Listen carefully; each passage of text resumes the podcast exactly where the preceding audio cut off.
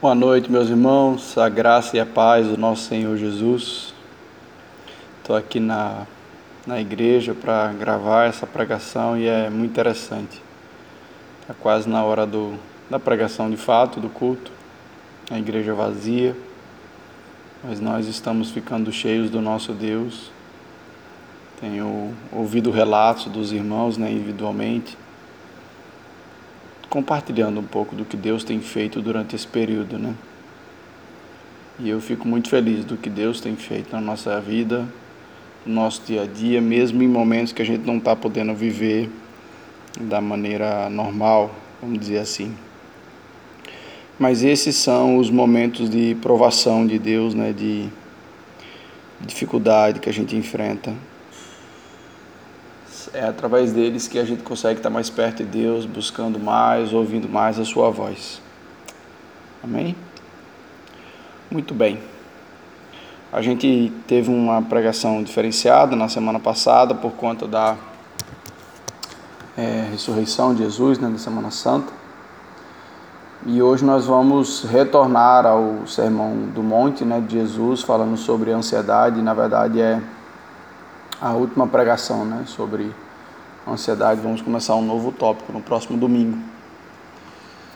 E é, eu espero que Deus tenha e, tenha e esteja falando ao seu coração, ensinando aonde está a nossa confiança, aonde está a nossa segurança, porque no cenário brasileiro a confusão política, as dificuldades que a gente vê no dia a dia da nossa casa são evidências de que a nossa maior confiança não pode estar na competência ou incompetência né, dos, dos governantes, porque todos eles estão diante de uma situação incerta, com é, batalhas no coração. Sabemos que tem questões políticas no meio, mas acima de tudo cremos que a nossa segurança e a nossa providência está na mão do Senhor. Amém? Muito bem. Quando Deus criou esse mundo, quando Deus nos colocou nele ali no Éden, o Éden era um negócio maravilhoso, né? Avalie um lugar em que você pode se relacionar, ficar com absolutamente qualquer animal, tu se encostar no leão, é, sei lá, se relacionar com um elefante, com um rinoceronte, com todos os animais. O relacionamento dos homens com os animais era um relacionamento perfeito, em que ninguém tinha medo de ninguém. Diferente de hoje, né, que os animais, quando vê um ser humano, ele sai correndo, né, se não for um predador. Não era assim. Também era diferente o relacionamento das pessoas, né? Adão e Eva tinham um relacionamento perfeito não havia brigas, não havia disputas, não havia mágoas, não havia pedidos de perdão, porque não havia erro. Então eles, então eles tinham um casamento perfeito. E o relacionamento com Deus era um relacionamento perfeito. É, eu fico sempre imaginando como seria essa cena, né, que Gênesis descreve que no final da tarde Deus vinha conversar com os seres humanos, né? Conversar com Adão e Eva. É, imagine esse momento que você de fato tem um encontro físico, sensorial com Deus diariamente, né? A gente tem na nossa vida momentos que a gente sabe que a gente está tendo um, um contato mais intenso com o Senhor, mas são pequenos momentos, né? E no Éden não era assim. Então, de fato, viver no Éden era viver no paraíso. E é interessante como essas coisas se confundem, porque quando a gente começa a compartilhar com as pessoas que não entendem bem o que é Noronha, que dizem que a gente mora em Noronha, a gente sempre ouve aquela frase: Ah, você vive no paraíso, olha, fulano aqui eu moro mal demais, moro em Fernando de Noronha. E as pessoas têm a noção de que porque aqui é bonito, né, na parte da natureza, acha que viver aqui é fácil, é tranquilo, e se esquecem de uma perspectiva básica do viver humano, né? Não importa onde nós vivamos, o pecado sempre está conosco e o pecado deteriora qualquer coisa. Então, as dificuldades de viver em Noronha, não só do, do, do aspecto logístico, mas os tipos de pecados que a gente tem que enfrentar aqui nesse lugar, não é fácil. Então, viver nesse mundo depois do pecado virou uma batalha muito grande, com muitas dificuldades, com, muitas, com muitos problemas, com muitas incertezas. Não sabemos o que é que vai acontecer, não conhecemos o futuro e isso mexe muito com a gente, né? Então, isso acaba bagunçando a nossa cabeça, o nosso coração, porque faz parte da natureza pecaminosa esses problemas que a gente enfrenta, sejam problemas que nós mesmos criamos, nos nossos erros, sejam problemas que foram criados pelos erros dos outros, ou sejam problemas da vida, em que nós simplesmente sofremos, né, como doenças e acidentes em que não foi erro de ninguém, né, como é, é o caso dessa pandemia, supostamente, né, apareceu um novo vírus e tem influenciado no funcionamento de todo o globo.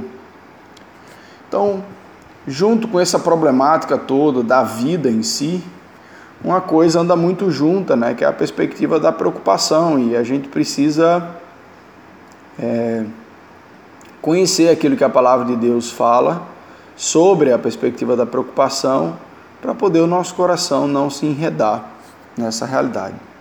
Então eu quero que você abra a sua Bíblia em Mateus capítulo 6. O último versículo lá do capítulo, Mateus capítulo 6, versículo 34. É um texto que eu julgo muito pertinente para os momentos que a gente está vivendo e quero compartilhar com os irmãos nessa noite. Mateus capítulo 6, versículo 34. Diz o seguinte: Portanto, não vos inquieteis com o dia de amanhã, pois o amanhã trará os seus cuidados. Basta ao dia o seu próprio mal. Vamos orar antes da gente dar continuidade? Senhor Deus, nosso Pai, nós temos enfrentado, ó Pai, momentos difíceis, momentos incertos, Senhor Deus, e o nosso coração começa a pensar, ó Pai, tantas coisas e maquinar tantas coisas, Senhor Deus que essa palavra, Pai, que esse texto possa encontrar um lugarzinho especial no nosso coração. Que de fato tu tenha misericórdia, Pai, de me utilizar nessa noite, Senhor Deus, para falar o coração daqueles que estão se dedicando, Pai, em ouvir a tua palavra nessa noite. É assim que nós choramos. Em nome do teu filho amado Jesus. Amém. Muito bem. A gente vem tratando o texto, né? do cuidado de Jesus, que ele fala desde o versículo 25, para que a gente observe né, o, o, cuidado que Deus tem com a natureza, com os pássaros, com as plantas, né, com, a, com o universo de uma maneira geral. E Jesus começa a dizer assim que Deus tem providenciado aquilo que a gente precisa, porque Ele é o nosso Pai e Ele é quem se preocupa com essas coisas. E dentro e essa frase de Jesus está no finalzinho desse discurso, né? no finalzinho dessa preocupação, dessa ocupação de Deus, né? em providenciar aquilo que a gente precisa. E ele fala sobre a preocupação com o dia do amanhã, né? Portanto, não vos inquieteis, não fique inquieto com o dia de amanhã. O nosso futuro, o dia do amanhã, ele é incerto. Né? A gente ouve a, a, a sabedoria né, dos homens, o, a opinião dos especialistas sobre isso, sobre aquilo, principalmente em situações como essa que a gente está vivendo. Um diz que vai durar tanto tempo, outro que dura isso, que a razão é isso, que a cura é isso, que a cura é aquilo. E a gente fica olhando a nossa situação do dia a dia em casa, a gente fica pensando, meu Deus, como é que vai ser o mês que vem, como é que vai ser em junho, até quando isso vai durar, e aí a gente começa a pensar muito nessas coisas. Tentando buscar alguma coisa para nos agarrar, nos segurar e não encontramos muita coisa dentro da sabedoria humana, né? E uma das coisas que é interessante sobre o futuro é que, na verdade, o futuro ele ataca o ego humano, né? Porque o ser humano ele gosta de assumir o lugar de Deus, né? ele gosta de ser independente de Deus, de fazer tudo o que for necessário para poder controlar ou determinar o seu futuro. Mas tem hora que Deus age de uma determinada maneira que ele diz assim: Vou mostrar a você o quão frágil você é. Vou mostrar a você que na verdade você não controla o seu futuro e está aí. Estamos vivendo um ano completamente diferente do que tudo que todo mundo planejou para o futuro. Não é verdade? Então, o futuro em si já é um ensinamento de Deus de que a gente não é o Deus da história, de que a gente não pode e nunca poderá ter o controle de todas as coisas. E, e essa ideia de que a gente não controla o futuro é boa parte de onde vem as nossas preocupações. Por que nós nos preocupamos? Por que a gente fica se ocupando com aquilo que a gente não sabe que vai acontecer? Em parte porque nós temos medos de coisas que podem acontecer que a gente gostaria que não acontecesse. Em parte porque nós temos traumas de coisas que a gente já viveu e a gente vê o futuro delineando algo parecido e a gente já começa a ficar com medo, a gente começa a, a, a ficar ansioso, a ficar preocupado.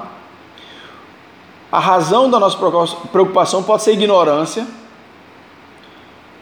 a gente não sabe exatamente dos fatos, das informações, e isso acaba nos preocupando. A razão das nossas preocupações pode ser a nossa imaginação. Na é verdade, você começa a sentir uma dor na barriga, essa dor da barriga você começa a pensar o que é que pode ser e, e vai conectando outras histórias e você pensa que se a dor for mais para a esquerda mais para a direita, e você começa a imaginar aquilo ali, projetar coisas do futuro que pode ter sido simplesmente aquilo que você comeu no almoço. Mas eu acredito que acima de tudo, as preocupações vêm porque nós temos uma deficiência de fé. Se a nossa fé fosse perfeita, eu creio que nós não teríamos preocupações. Então, quanto mais madura é a nossa fé, mais as nossas preocupações entram nos lugares devidos. E a nossa fé nos ensina algumas coisas que é, que é importante que a gente não pode esquecer. É, a primeira coisa que a nossa fé nos ensina, que eu quero colocar nessa noite, é que para o Deus que nós cremos não existe nada incerto. Para nós, como seres humanos, tem muita coisa incerta, mas para Deus não. Essa pandemia não pega Deus de surpresa. Os nossos boletos, né? A conta de água e luz pode nos pegar de surpresa, mas não pega Deus de surpresa nada. Porque para Deus nada é incerto, nada é duvidoso. Ele tem todo o controle do funcionamento desse mundo nas suas mãos. Tem muita gente que acha que a dúvida é o oposto da fé. Se você tem dúvida, você não tem fé. Se você tem fé, você não tem dúvida. Eu, eu quero compartilhar com os irmãos que eu não acredito nessa vertente. Eu creio que a relação da fé com a dúvida é a mesma relação da coragem e do medo. O medo só existe, ah, perdão, a, a coragem só existe onde há o medo. Se você pega uma criança pequenininha, de um ano, um ano e meio, e você coloca uma cobra na mão dela, ela vai brincar com a cobra. Porque ela ainda não tem a noção de que aquele bicho pode ser extremamente perigoso. Agora, se você pega um adulto e propõe a ele que ele pegue uma cobra, ou que enfrente uma cobra, a coragem vai definir se ele vai fazer isso ou não. Mas isso não significa que ele não tenha medo. A coragem é a existência do medo, mas a vitória sobre ele. As minhas atitudes não consideram, não são dirigidas pelo medo. assim também é a fé e a dúvida.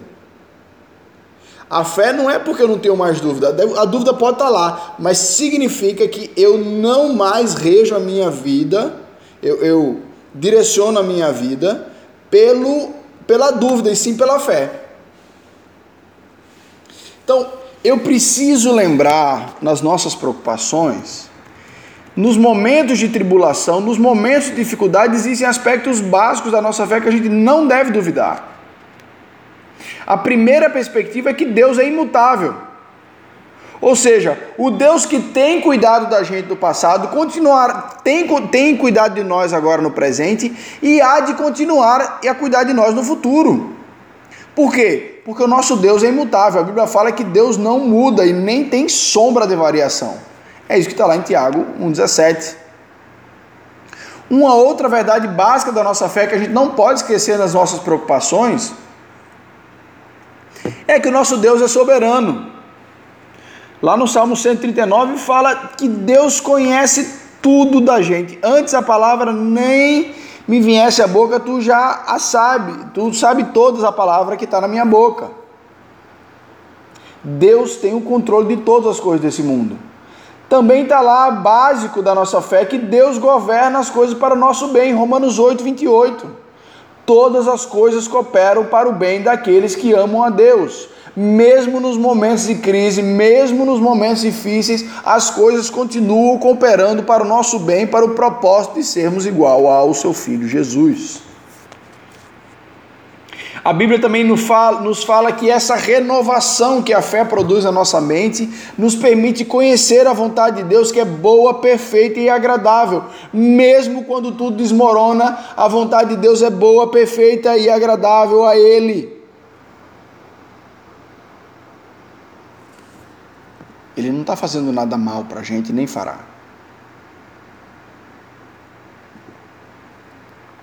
Porque Ele é bom. É o que está lá em 1 Crônicas, versículo 16, versículo 34. Senhor, tu és bom e a tua misericórdia dura para sempre. Lá em Apocalipse fala que Deus, os atos de justiça de Deus se fizeram todos eles manifestos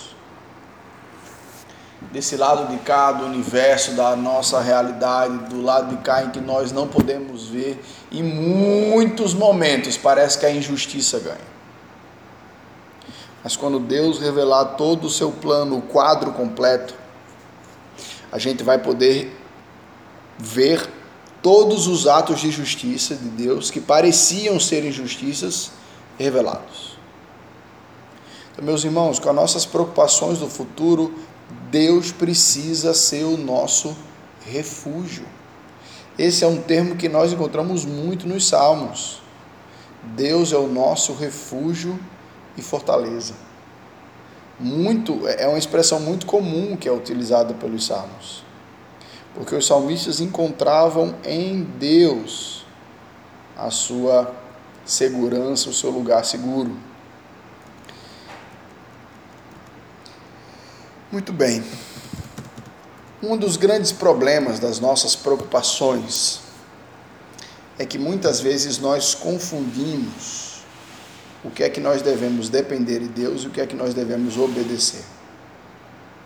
Porque entenda que Deus tem certas coisas que Ele coloca na nossa mão e Ele espera que a gente cumpra aquilo que Ele colocou na nossa mão tem outras coisas que ele diz que é dele e que ele não espera que a gente lide com aquilo ali. E fugir dessas duas coisas pode ser extremamente perigoso. Por exemplo, se nós quisermos pegar as coisas que pertencem a Deus, a gente vai achar que a gente é um mini Messias, vai se preocupar com coisas muito maiores do que nós mesmos, do que nós aguentamos, a gente vai acabar frustrado. E se nós não obedecermos, esperando que Deus faça aquilo que Deus nos disse para fazer, a gente também vai acabar frustrado porque a gente espera, espera, espera e nada acontece. Por quê? Porque Deus disse que estava na mão da gente.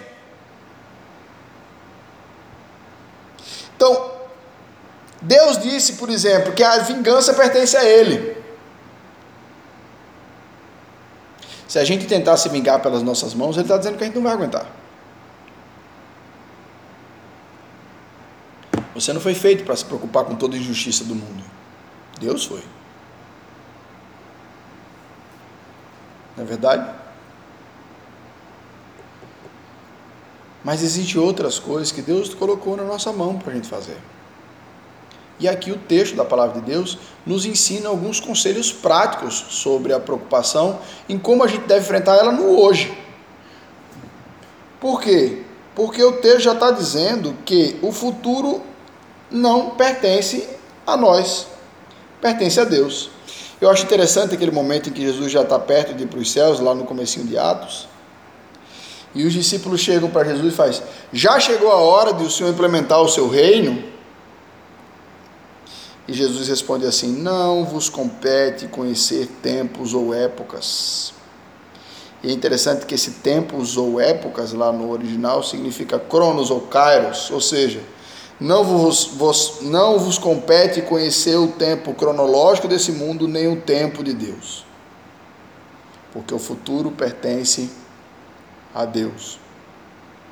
Então veja alguns conselhos que a gente encontra muito claramente aqui no texto. A Bíblia fala para a gente: não vos inquietais com o dia da manhã, pois amanhã trará os seus cuidados, basta ao dia o seu próprio mal. A Bíblia está querendo dizer de maneira muito clara nesse versículo: é viva um dia de cada vez. E a preocupação ela vem justamente da gente não conseguir calar o nosso coração, porque ele não está preocupado com o dia que ele está vivendo. Ele está preocupado com a próxima semana, com o próximo mês, com o próximo ano, com a próxima década. E você não consegue fazer isso. Até porque amanhã tudo pode mudar. Eu lembro quando eu estava noivo e você estava, eu estava olhando assim, né, o casamento, olhando várias fases que o casamento ia viver e eu ficava morrendo de medo, porque eu não sabia se eu ia dar conta de ser uma pessoa casada, porque eu via todas as lutas que os casados enfrentavam mas existia uma coisa que eu não estava enxergando, é que elas viviam uma luta de cada vez, um dia de cada vez. Então não dá para a gente tentar viver vários anos, dias, semanas ou meses em um dia só. É contra o que a Bíblia de Deus nos ensina. E o que eu acho interessante desse versículo é que para mim uma aplicação dele, e eu acho que deveria ser para cada um de nós também, é que quanto quão pior é a situação, mais literal a gente deve ser. Se a gente tem uma situação um pouco incômoda, que ela precisa de tempo para se resolver, então não viva cada ano, viva cada ano a sua própria preocupação. O ano que vem entrará os seus próprios males, a gente vive os males do ano que vem no ano que vem. Se a situação tem um pouco mais séria, que exige um pouco mais de atitude, a Bíblia está falando. Não viva o mês de amanhã, porque cada mês trará suas próprias preocupações. Então, toda vez que eu penso em conta para pagar, eu vivo um mês de cada vez. Ah, como é que eu vou fazer para pagar a conta de junho? Eu não estou lá ainda, eu estou em abril. então vamos pagar as contas de abril, depois a gente paga as de maio, conforme a gente vai vivendo, a gente paga. E se a gente está numa situação às vezes muito complicada, às vezes de doença muito séria, em que cada dia é precioso, a gente não sabe o que é que vai acontecer, Aí o negócio se torna bem literal. Viva cada dia o seu próprio mal. Porque nós somos, para ser sincero, péssimos de previsão do futuro. Então, o que a Bíblia está nos ensinando é que Deus reservou uma porção, entre aspas, adequada de mal para enfrentarmos cada dia. Se a gente se juntar com os outros dias, a gente acaba é, ganhando uma carga que a gente não pode carregar. E aí a gente vai começar a viver preocupado e viver ansioso porque a gente está desobedecendo a palavra de Deus. Veja lá o que está em Efésios capítulo 5, versículos 15 e 16. Efésios capítulo 5, versículos 15 e 16. Portanto, vede prudentemente como andais, ou seja, analise bem como vocês andam, não como nécios, não como tolos, e sim como sábios, remindo o tempo, aproveitando o tempo, porque os dias são maus. Não se iluda, tendo um vírus lá fora ou não tendo, os dias são maus os dias estão contra a gente, então a gente precisa aprender a aproveitar bem o nosso tempo com aquilo que é importante.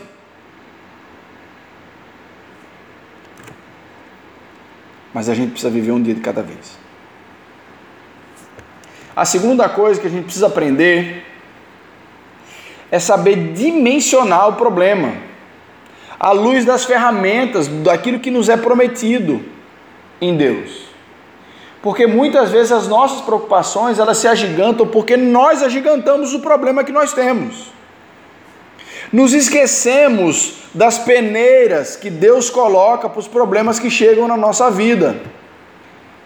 Em 1 Coríntios capítulo 10, versículo 13, nós temos uma promessa muito grande sobre os problemas que chegam na nossa vida. O texto diz o seguinte, 1 Coríntios capítulo 10, versículo 13: Não vos sobreveio tentação que não fosse humana, mas Deus é fiel e não permitirá que sejais tentado além das vossas forças. Pelo contrário, juntamente com a tentação vos proverá livramento, de sorte que a possais suportar. Esse texto é preciosíssimo para os problemas que a gente enfrenta. Primeiro que a ideia de tentação aqui no original é, é a ideia de uma prova. Uma tentação é uma prova, mas uma prova é mais do que uma tentação. A prova ela abrange também uma circunstância que Deus está vendo se eu vou continuar fiel. Então ele fala: olha, não veio sobre, sobre você nenhuma prova que não fosse humana. Ou seja, você não está lidando com um problema que não é humano, que não, é, que não faz parte da nossa natureza. E Deus dá uma promessa, diz: Olha, eu não vou permitir que você seja tentado ou provado além das vossas forças. Pastor, eu já muitas vezes passei por vários problemas que eu não tinha força. Sua, eu acredito que você realmente não tinha forças suas. Mas olha que o, o, o versículo continua: pelo contrário, juntamente com a tentação, com a aprovação, Deus vai nos prover livramento. Eu leio esse versículo da seguinte maneira, gente. Deus manda uma aprovação que está de acordo com as nossas forças. Quando o problema se mostra, quando nós percebemos que ele está além das nossas forças, Deus manda o livramento. E o livramento é um aumento de força o alívio, né? o livramento é uma espécie de alívio, seja o final da aprovação ou o alívio na aprovação, é uma espécie de, alimento, de, de aumento de força. Você está se exercitando, está suando, está cansando, de repente o que, que você faz? Água. Aquilo ali alivia um pouco a temperatura, hidrata o corpo e você ganha força. Aí você pode suportar. Então, Deus está com essa perspectiva do livramento, Ele também está dizendo, tá dizendo assim: olha, você não vai passar por isso sozinho. Eu vou estar com você. Eu sou fiel, não é isso que texto está dizendo? Então, a gente não pode ficar pensando que a gente tem um problema, que só a gente tem, só a gente passa, só a gente sofre, e que esse problema é muito grande, que é irresolvível, que é impossível né, de se resolver. A gente não pode fazer isso. Porque a Bíblia diz que tudo que vem para nós já veio peneirado. Terceira coisa, difícil, mas importante. A gente precisa aprender a esperar no Senhor. Muitas vezes, gente, o problema vem para nos incapacitar mesmo. Ele vem para tirar as nossas forças, tirar nossas pernas e nos levar a depender mais de Deus, porque pecado é qualquer atitude de independência de Deus. Deus quer de nós uma atitude, uma obediência, mas essa obediência nunca nos levará para a independência de Deus. E quanto maior o problema, mais impotente nós nos tornamos.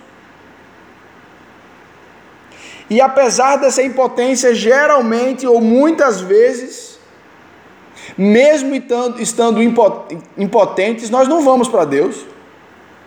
A impotência deveria nos levar para a mão do onipotente e a confiar nela. C.S. Lewis, né? Ele fala que o sofrimento é o megafone de Deus. Então, veja quantas coisas Deus está fazendo na nossa vida através desse momento que nós estamos vivendo, quantas práticas foram reativadas foram iniciadas, quantas verdades passamos a acreditar por causa desse momento, quantos sentimentos vieram sobre nós que estavam adormecidos no dia a dia e que agora estão funcionando porque nós estamos vivendo por um momento ímpar. Não gostamos de esperar em Deus porque esperar em Deus é tirar o controle do ser humano, é mexer com o nosso ego.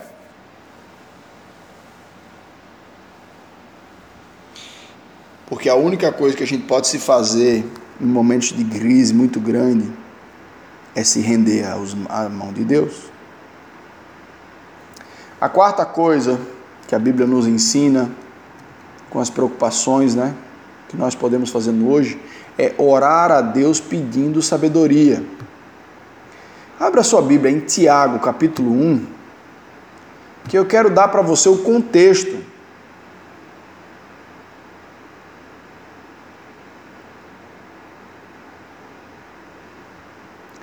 que eu quero dar para você o contexto do pedido de sabedoria que Tiago nos orienta a fazer.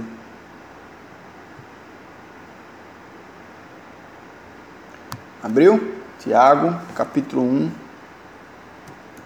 Vamos ler a partir do versículo 2. O texto diz o seguinte: E meus irmãos, tende por motivo de toda alegria ou passar de por várias provações, sabendo que a provação da vossa fé, uma vez confirmada, ou seja, quando você passa pela provação, ela produz perseverança. Ora, a perseverança, você lutar até o fim, deve ter ação completa, ou seja, você tem que conseguir lutar até o fim, para que você seja perfeito e íntegro em nada deficiente. Agora veja o versículo 5: Se porém, ou seja, se você tiver dificuldade de passar pela aprovação, peça sabedoria. Peça a Deus. Porque Deus dá. E peça com fé. Então, Tiago nos orienta a pedir sabedoria em meio aos momentos de crise. Porque muitas vezes o sofrimento, a crise, a provação, ela nos cega e às vezes nos rouba as opções que nós temos no presente. Ficamos tão atordoados pelo problema que nós não enxergamos as opções que Deus já nos deu. Quando nós nos preocupamos demais com o futuro, ao invés de obedecer no presente, a gente acaba se limitando no dia de hoje. Eu lembro uma vez que eu estava organizando um acampamento e num local bem difícil acesso e eu estava num carro e de repente o carro saiu da estrada e uma das rodas ficou voando na canaleta, né, que fica a valinha que tinha do lado da estrada. E eu passei tanto tempo pensando no carro, que era um carro emprestado, no problema que eu havia criado e agora o que é que eu vou fazer? E parará, caiu no carro, e isso e aquilo, e de repente chegou um primo meu, olhou, olhou e fez: Vamos amarrar o carro, vamos puxar, vamos não sei o que, vamos isso, vamos aquilo e começou a agir. Até que de repente passaram dois homens na rua e falaram: Vamos botar o carro de volta na estrada. Eu disse: Como? Eu disse: Com a mão. E os homens nos ajudaram, a gente conseguiu colocar o carro de volta na estrada. Mas eu lembro que nesse dia Deus me ensinou uma lição muito, muito prática para o dia a dia. Enquanto eu estava ali travado com um problema, o que é que eu ia dizer para a pessoa que o carro era emprestado? Outras pessoas não estavam presas ao futuro e pensaram em soluções do presente. Peça sabedoria a Deus para enxergar o que é que nós podemos fazer no presente, o que é que nós podemos melhorar e o que é que nós devemos esperar, porque de fato não tenho o que fazer. Muito bem. O versículo de Mateus que nós estamos estudando nessa noite, ele começa com a expressão do portanto, né? Portanto, não vos inquieteis com o dia de amanhã. Esse portanto é uma conclusão, assim, tendo em vista o que já foi dito, a conclusão é, você não precisa se inquietar com o dia de amanhã. E o que é que a gente viu antes? É o versículo 30 ao 33. Ora, se Deus veste assim a erva do campo que hoje existe e amanhã é lançada no forno, quanto mais a vós outros, homens de pequena fé? Portanto, não vos inquieteis dizendo que comeremos, que beberemos ou com que vestiremos, porque os gentios é quem procuram todas essas coisas, pois o vosso Pai Celeste sabe que necessitais dessas elas, necessitais de todas elas. Buscai, pois, em primeiro lugar o reino de Deus, sua justiça, e todas essas coisas vos serão acrescentadas. Portanto, se você tem buscado o reino de Deus em primeiro lugar, se você tem honrado a Deus, ele fala, portanto, não se quiete com o dia do amanhã. Por quê? Porque o Deus que tem cuidado daquilo que a gente precisa, também vai cuidar das nossas, do nosso futuro.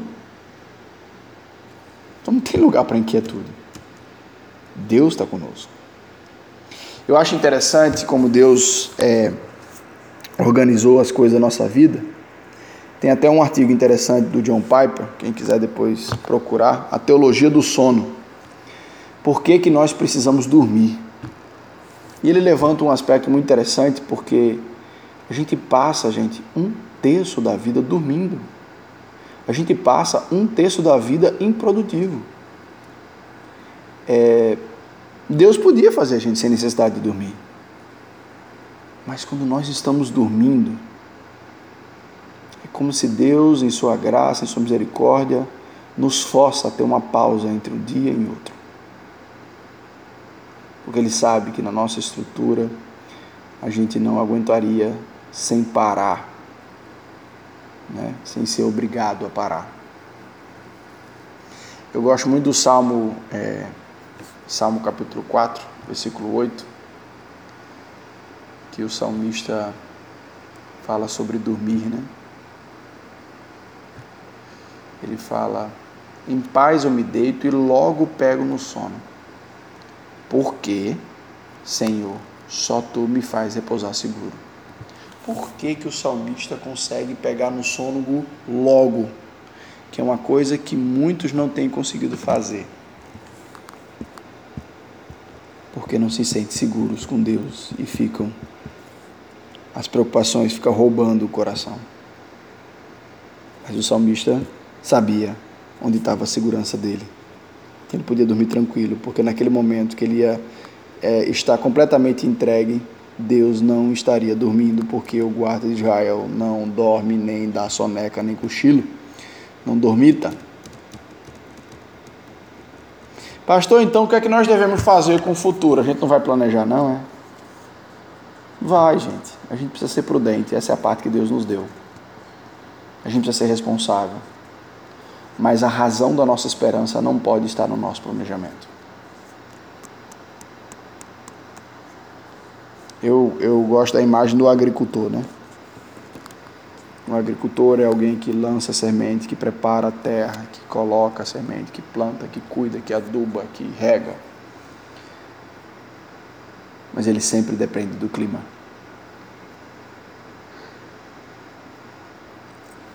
Por mais que a gente planeje, né? Não adianta a gente achar que Deus vai trazer a semente, preparar a terra, plantar. Mesmo que a plantação dê errado, precisamos confiar no nosso Deus que tem cuidado de nós. Então, a preocupação dominadora, aquela que rouba a sua paz, é uma falta de fé, é uma deficiência na nossa fé, no nosso, do cuidar de Deus na nossa vida. É um ataque do inimigo para destronar Deus no nosso coração. Nós precisamos cultivar a fé, investir nela. Investir na nossa oração, na nossa comunhão com Deus, comunhão com o Espírito Santo de Deus, com conhecimento da palavra, para que a gente possa ter uma fé firme, meus irmãos. para que assim a gente possa se manter em pé nos momentos de dificuldade. 1 Samuel capítulo 7, versículo 2 diz que até aqui nos ajudou o Senhor. Era até o, o grito de guerra lá do, do culto do DPV, né? Só me lembro de Pedrão falando isso. E que eu quero é, conversar com os irmãos é: se Deus tem nos ajudado até o dia de hoje, por que não vai fazer amanhã? Tendo certeza de que o Deus que nos ajudou até hoje é um Deus imutável. Não permita que a crise roube todo o cuidado que Deus já teve na sua vida. Amém? Vamos fazer uma oração? Senhor Deus, eterno Pai, te agradecemos, ó Pai, imensamente por teu Filho Jesus, por nós na cruz. Por esse presente, Pai, maravilhoso que o Senhor nos deu, que é pertencer à tua família, Pai. Senhor Deus, eu sei que muitos, ó Pai, estão com várias pendências e incerteza, ó Pai, do que é que vão fazer no futuro. Nos ajuda, Senhor Deus, a saber colocar a nossa cabeça no travesseiro e dormir tranquilamente, ó Pai. Porque nós exageramos demais no controle do futuro e não é essa a orientação da tua palavra. Nos ajuda a viver de acordo com os dias passam, Senhor Deus, sabendo vivê-los, ó Pai, com a tua sabedoria. Sabendo que o tempo não é algo nosso, mas sim uma porção, ó Pai, que o Senhor tem dado para que a gente gerencie para a tua honra e para a tua glória. Que nosso coração, ó Pai, possa te encontrar, Senhor. Que nosso coração possa de fato confiar em Ti, Senhor. É isso que eu te peço, Deus, por isso eu te peço que a graça, Pai, do nosso Senhor Jesus Cristo, o amor de Deus, o nosso Pai, o nosso Pai amado, consolação, presença, conselho, exortação do Teu Santo Espírito, esteja com cada crente, ó Pai, que, tem, que está ouvindo essa mensagem, que está espalhado pela terra nesse momento. Em nome do Teu Filho amado Jesus. Amém. Deus abençoe, meus amados.